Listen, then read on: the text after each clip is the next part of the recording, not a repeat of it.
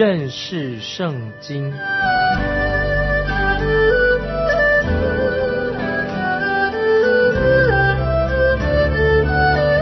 认识上帝的话，把上帝的话带到全世界。本节目是由认识圣经机构和环球广播电台联合制作，欢迎收听。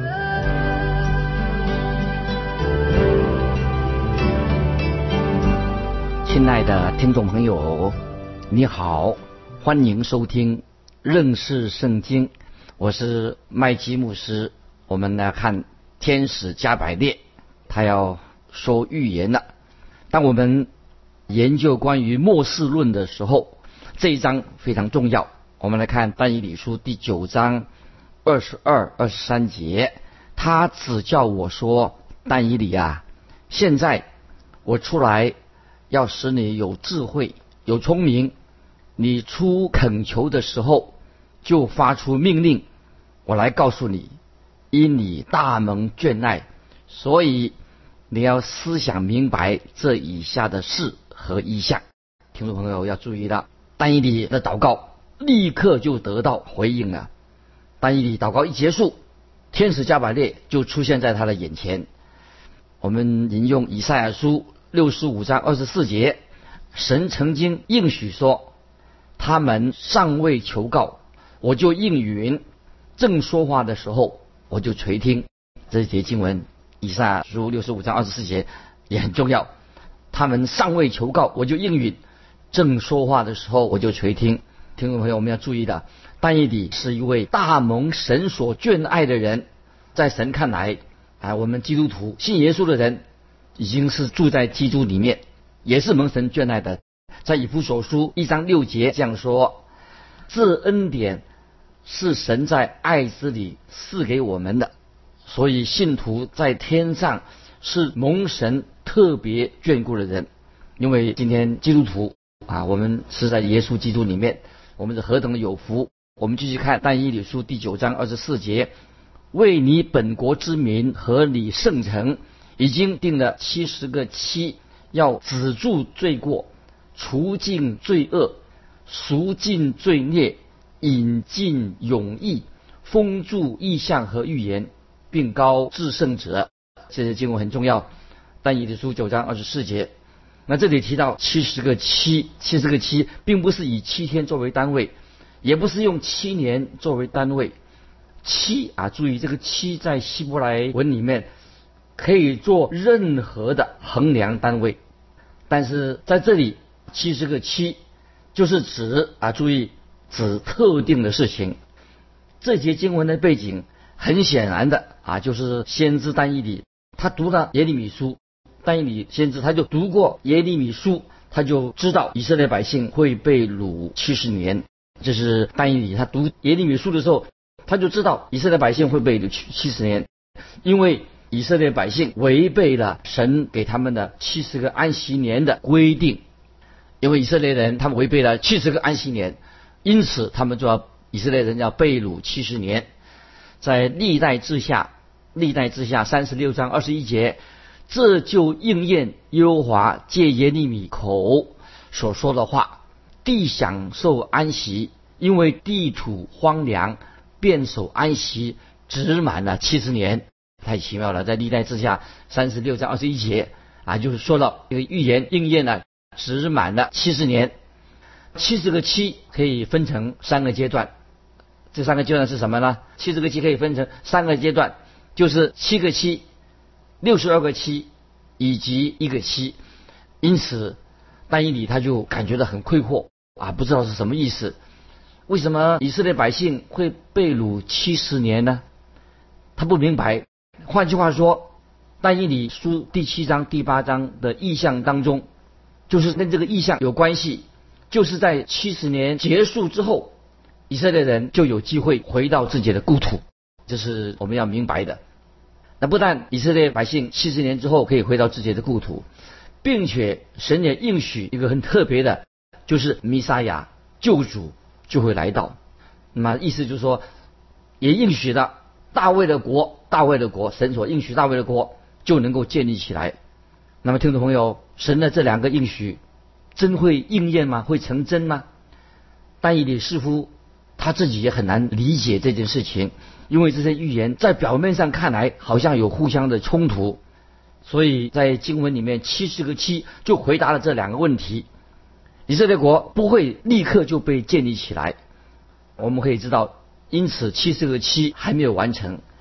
这个七十个七跟外邦人的时期是同时进行的。要注意，这是七十个七跟外邦人神所说的外邦人期是同时进行的。七十个七的意思，同时也说明了这两件事情会同时，就是外邦人的时期会同时结束，也就是指耶稣基督第二次再来的时候啊，这是两件事情同时进行啊。七十个七啊，就等于是外邦人的时期也同时到来。那么接下来我们继续看，要了解这个七十个七，这个很重要。那么我们要怎么做一个解释？我们看但以理书九章二十四节，提到七十个七啊，是指里面说你本国之民，本国之民就是讲但以理的同胞，就是指以色列。当中也说到你的圣城，你的圣城就是指耶路撒冷。九章二十四节，这告诉我们说，在七十个七的期间，将要完成六件事情。注意这个六件事情是什么？现在下面我们就要指出，在七十个七要完成六件事情，只剩下一件事情没有应验，但是有六件事已经要完成了。第一，第一件事情要止住罪过啊，就是说以色列国的罪过，因为主耶稣基督为罪定十字架，耶稣定十字架已经提供了救恩之道，说明了神要拯救以色列国，不单以色列国，就是。所有凡是愿意接受主耶稣基督救恩的，都可以得到救赎。所以，听我们看到今天的福音已经传遍了全世界，人人都有机会得到神的救恩，包括以色列国也得到救赎。但是在最后的一个期，最后一个期，在撒加利亚书十二章十节，听众朋友翻到撒加利亚书十二章十节，神应许说：“我必将那施恩。”叫人恳求的灵浇灌大卫的家和耶路撒冷的居民。那么，我们再引用另外一个经节，撒加利亚书十三章一节。刚才我们读过撒加利亚书十二章十节，神说：“我必将那施恩叫人恳求的灵浇灌大卫家和耶路撒冷的居民。”那么，撒加利亚书十三章一节说：“那日必给大卫家和耶路撒冷的居民开一个泉源，洗除罪恶与污秽。”那么这个泉源到现在还没有打开，我们看到今天的以色列人，有些人还没有悔改，就知道这个预言还没有完全的应验。第二件事情，第二件注意，这个经文九章二十四提到除尽罪恶是什么意思呢？什么叫做除尽罪恶？就是讲基督再来的时候，以色列国的罪就会被除尽了。以色列国和其他的民族、其他的民人国族一样。他们都是罪人，以色列人罪人，以色列以外的外邦人也是罪人，都犯了罪。那今天我们基督徒啊，我们外邦人也是犯了罪，但是啊，神已经应许，神会除尽一切的罪恶，这是我们所知道的。第三重要的事情，在这个九章二十节说到赎尽罪孽，赎尽罪孽什么意思呢？就是在七十个七的期间。神借着耶稣基督的十字架以及主耶稣的复活，已经提供了救恩之道。这个救恩之道也是给犹太人的，也是给外邦人的。这是重要的赎尽罪恶。第四，在这个九章二十节经文，引进永义，就是指七十个七四百九十年结束之后，耶稣基督将会再来在地上建立他的国。这是第四件事情。第五。封住意象和预言，这是什么意思啊？封住意象和预言，就是指所有的预言都将要应验，也证明了啊神所发出的预言跟圣经上所有的预言都是正确的，必然应验。封住意象和预言，就是表明都是正确的，必然应验。第六，注意第六，高至圣者，高至圣者什么意思呢？就是以西结书四十一到四十六章，就说明在千禧年的时候。圣殿里面的至圣所啊会受高，至圣所会受高啊，这是以西结书四十一章到四十六章已经说明的。接下来，请看但以书第九章二十五到二十七节。你当知道，当明白，从出令重新建造耶路撒冷，直到有受高君的时候，必有七个七和六十二个七，正在艰难的时候，耶路撒冷城连接带壕，都必重新建造。过了六十二个七，那受高者必被剪除，一无所有，必有一王的民。来毁灭这城和圣所，至终必如洪水冲没，必有征战，一直到底。荒凉的事已经定了，一期之内，他必与许多人坚定盟约；一期之半，他必使祭祀与贡献子息。那行毁坏可证的如飞而来，并且有愤怒请在那行毁坏的身上。直到所定的结局，这几节经文不容易解释。听众朋友，如果想要正确的明白啊，了解这个预言，就先要知道七十个七，这个四百九十年七十个七，这段期间的起点是在哪里？由于这段期间跟外邦人的时期是有关联的，所以这段经文必须要跟外邦人的历史连接起来。有人认为。就是要从哪里连起来的？有人认为说要从古列王的命令开始，也有人认为说要从大利乌王的命令开始，那也有人认为说要从亚达学习王的命令开始，都有不同的说法。但是我个人的认为说，应当是在亚达学习王在位的第二十年，他所发布的命令正好符合。但以理书九章二十五节，这是在啊尼西米记第二章一到八节所告诉我们的。我再强调一下，关于这个时间啊，刚才说已经说，有人认为说这个时间是古列王的命令开始，那么有人认为大利乌的命令开始，有人是亚达学习王命令开始，那么这个最后啊，我个人认为已经提过了，就是亚达学习王二十年他所发布的命令符合跟九章。二十五节所说的重建耶路撒冷命令是在尼三月下达的，当时是主前四百四十五年，这样给听众朋友做参考。那么我们知道，但以理书第九章的七十个七，头一个七就是指主前三百九十七年，就是先知马拉基的时代，就是表示说旧约结束的时代已经到来了。主前三百九十七年，马拉基。先知的时代，这是一个动荡不安的时期，就像尼西米跟马拉西他们自己所见证的。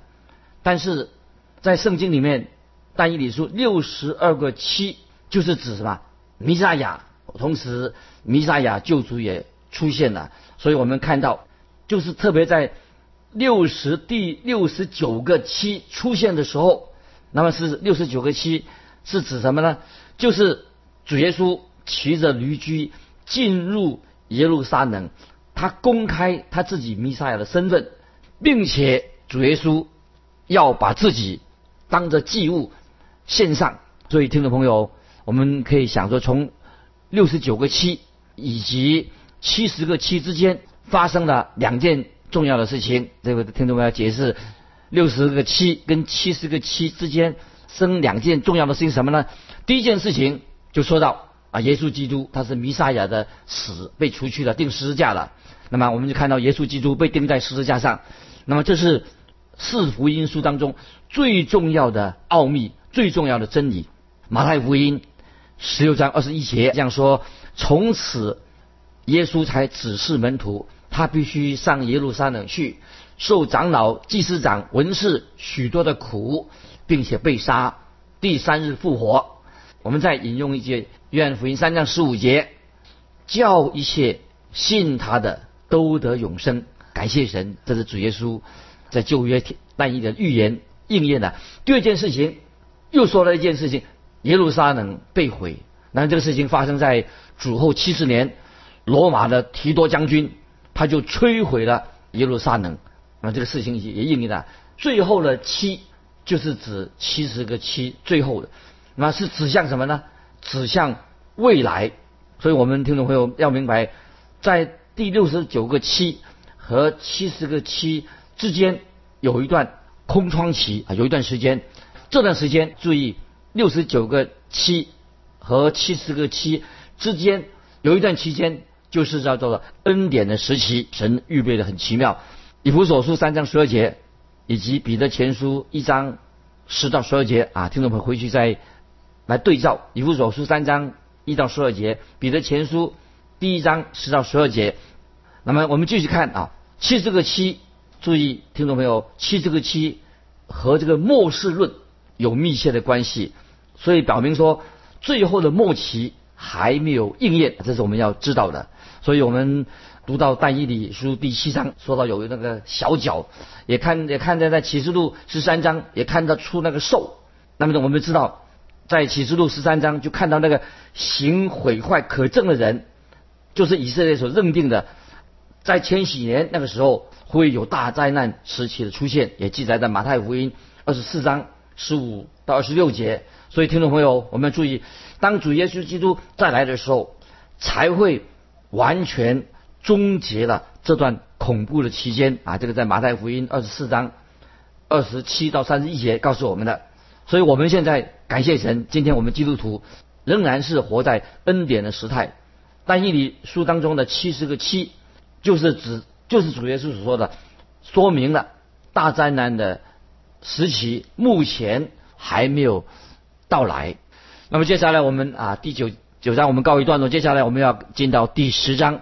但以理书第十章，就是但以理书的最后三章，提到一个一个意象啊，三章都指一个意象。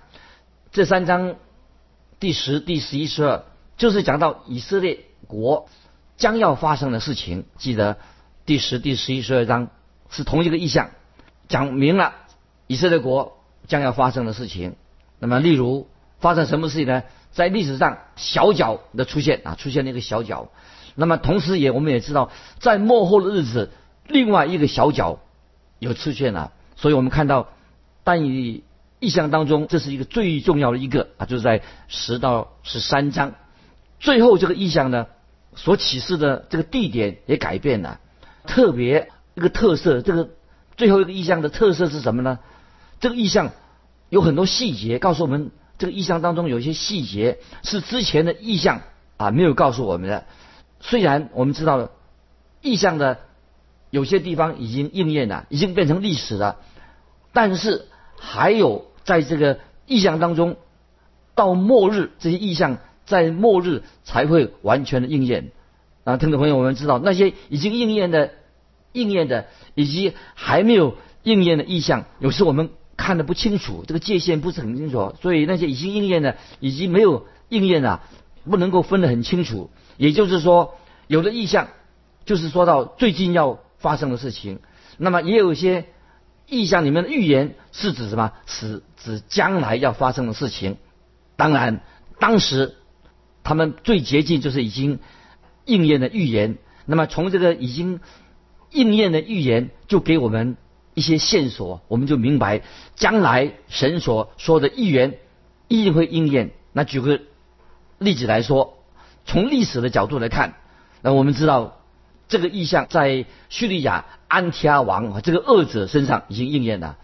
借此我们就可以因为看见叙利亚安提阿哥王啊他的邪恶在他身上应验了，就借着他这个应验的事情，就让我们听众朋友看到将来的敌基督立象也一样一定会应验的。所以但以的书最后这三章的关键，天使就自己来给但以理。做解释，特别在但以理书第十章十四节这样说。听了这个经文，我们先来了解一下但以理书第十章十四节这样说：现在我来，要使你明白本国之民日后必遭遇的事，因为这意象关乎后来许多的日子。那么就是说明了这个意象会在以后才会应验。这个时候，但以理。他特别是很关心他自己的以色列百姓啊，听众朋友，我再提醒听众朋友，我们这个时候不必把教会关于教会的应许放在这个预言当中，因为但以理很清楚的，但以理他所针对的，在这里所针对的是针对他自己的同胞以色列人，说明了这段，所以我们要进入一段啊非常特别也不太容易了解的这段经文，就是论到有关于那些我们肉眼看不到的一些事情。那么接下来啊，我们听众朋友特别注意的，我们要特别提醒大家啊，我现在我们在但以理书十章以后，让我们看到一些属灵灵界里面的看不到，我们一般肉眼看不到的事情，就是灵界里面的事情啊。听众朋友，当我们要读但以理书十到十二章的时候，属于这些灵界的事情哈，不是要为。满足我们的好奇心。今天很多听众朋友或者基督徒啊，他有病态的好奇心。那么圣经里面讲到关于天上灵界的事情的时候，不是要满足我们病态的好奇心，而是让我们基督徒成为一个更谦卑的一个信徒，这样我们才能够读到这些灵界的事情啊，对我们有益处。就像但以理看见灵界的事情在他身上产生的效果一样啊，所以。听众朋友，记得灵界发生的事情不是啊，为了满足我们的好奇心，在灵界所当中发所发生的事情，接下来我们就要多了解一下，在灵界当中，让我们基督徒可以看到天使啊，也有他的位分，天使当中也分为有好天使啊，也有邪恶的天使，也有分别的。那么我们就看到了，在撒旦的国里面，在撒旦的国里面，撒旦也有他的国度。那么今天我们就知道。撒旦的国度就在我们的四围，所以听众朋友，我们不要太天真了。我们知道，我们知道十到十二章告诉我们有撒旦的国度，撒旦的国度在哪里呢？就在我们的四周，所以我们不可以有胡乱的猜测，我们要很忠心的根据圣经来了解关于撒旦的国度。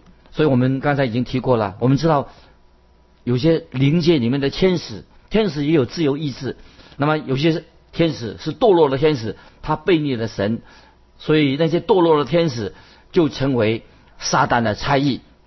那么我们知道，在天使有他们的位阶，那么他们每一个天使有不同的职分。那么天使神也赋给他们有权利跟能力。在哥德西书一章十六节这样说，我们可以明白关于天使的事情。一章十六节说：“因为万有都是靠他造的，无论是天上的、地上的，能看见的、不能看见的。”或是有位的、主治的、执政的、掌权的，一概都是借着他造的，又是为他造的啊！所以这里我们看到啊，神的创造很奇妙，区分了天上的和地下的，可见的和以及不可见的。所以很多领域啊，是我们今天仍然看不见的领域，我们所知道很有限。我们知道神创造了位分高的，不像米迦勒。啊，加百列啊，这种天使长，那么也还有其他啊特别的天使，包括基督伯、萨拉佛啊这些位阶高的天使。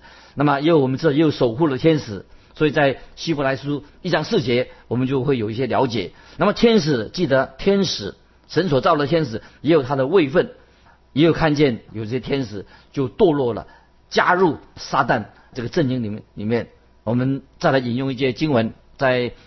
以弗所书六章十二节，以弗所书六章十二节，因我们并不是与属血气的征战，乃是与那些执政的、掌权的、管辖这幽暗世界的，以及天空属灵气的恶魔征战。听众朋友，我们知道撒旦有很多的仆役，今天撒旦也会借着那邪灵附在人的身上，这些邪灵管辖这幽暗世界，就说到那些邪灵替魔鬼来做事。来捣乱，来陷害人，这些空中属灵气的恶魔。那么今天最明显的，他就会掌管这些异教、非基督教这种异教里面的有空中属灵气的恶魔在其中，他们管理这宗教事务。那么这边做什么工作呢？他们是专门迷惑人。所以听众朋友，这些要小心啊！这些邪恶的灵也会伪装成光明的天使。所以我们基督徒必须要警醒祷告，不要受这些邪灵。恶者的迷惑啊，所以我们要回到圣经。我们基督徒一定靠着神的大能，能够以善胜恶，能够胜过恶者一切的诡计。今天我们时间的关系，我们就分享到这里。听众朋友，如果你有感动，欢迎你来信跟我们分享你的信仰生活。来信可以寄到环球电台认识圣经麦基牧师收。愿神祝福你，我们下次再见。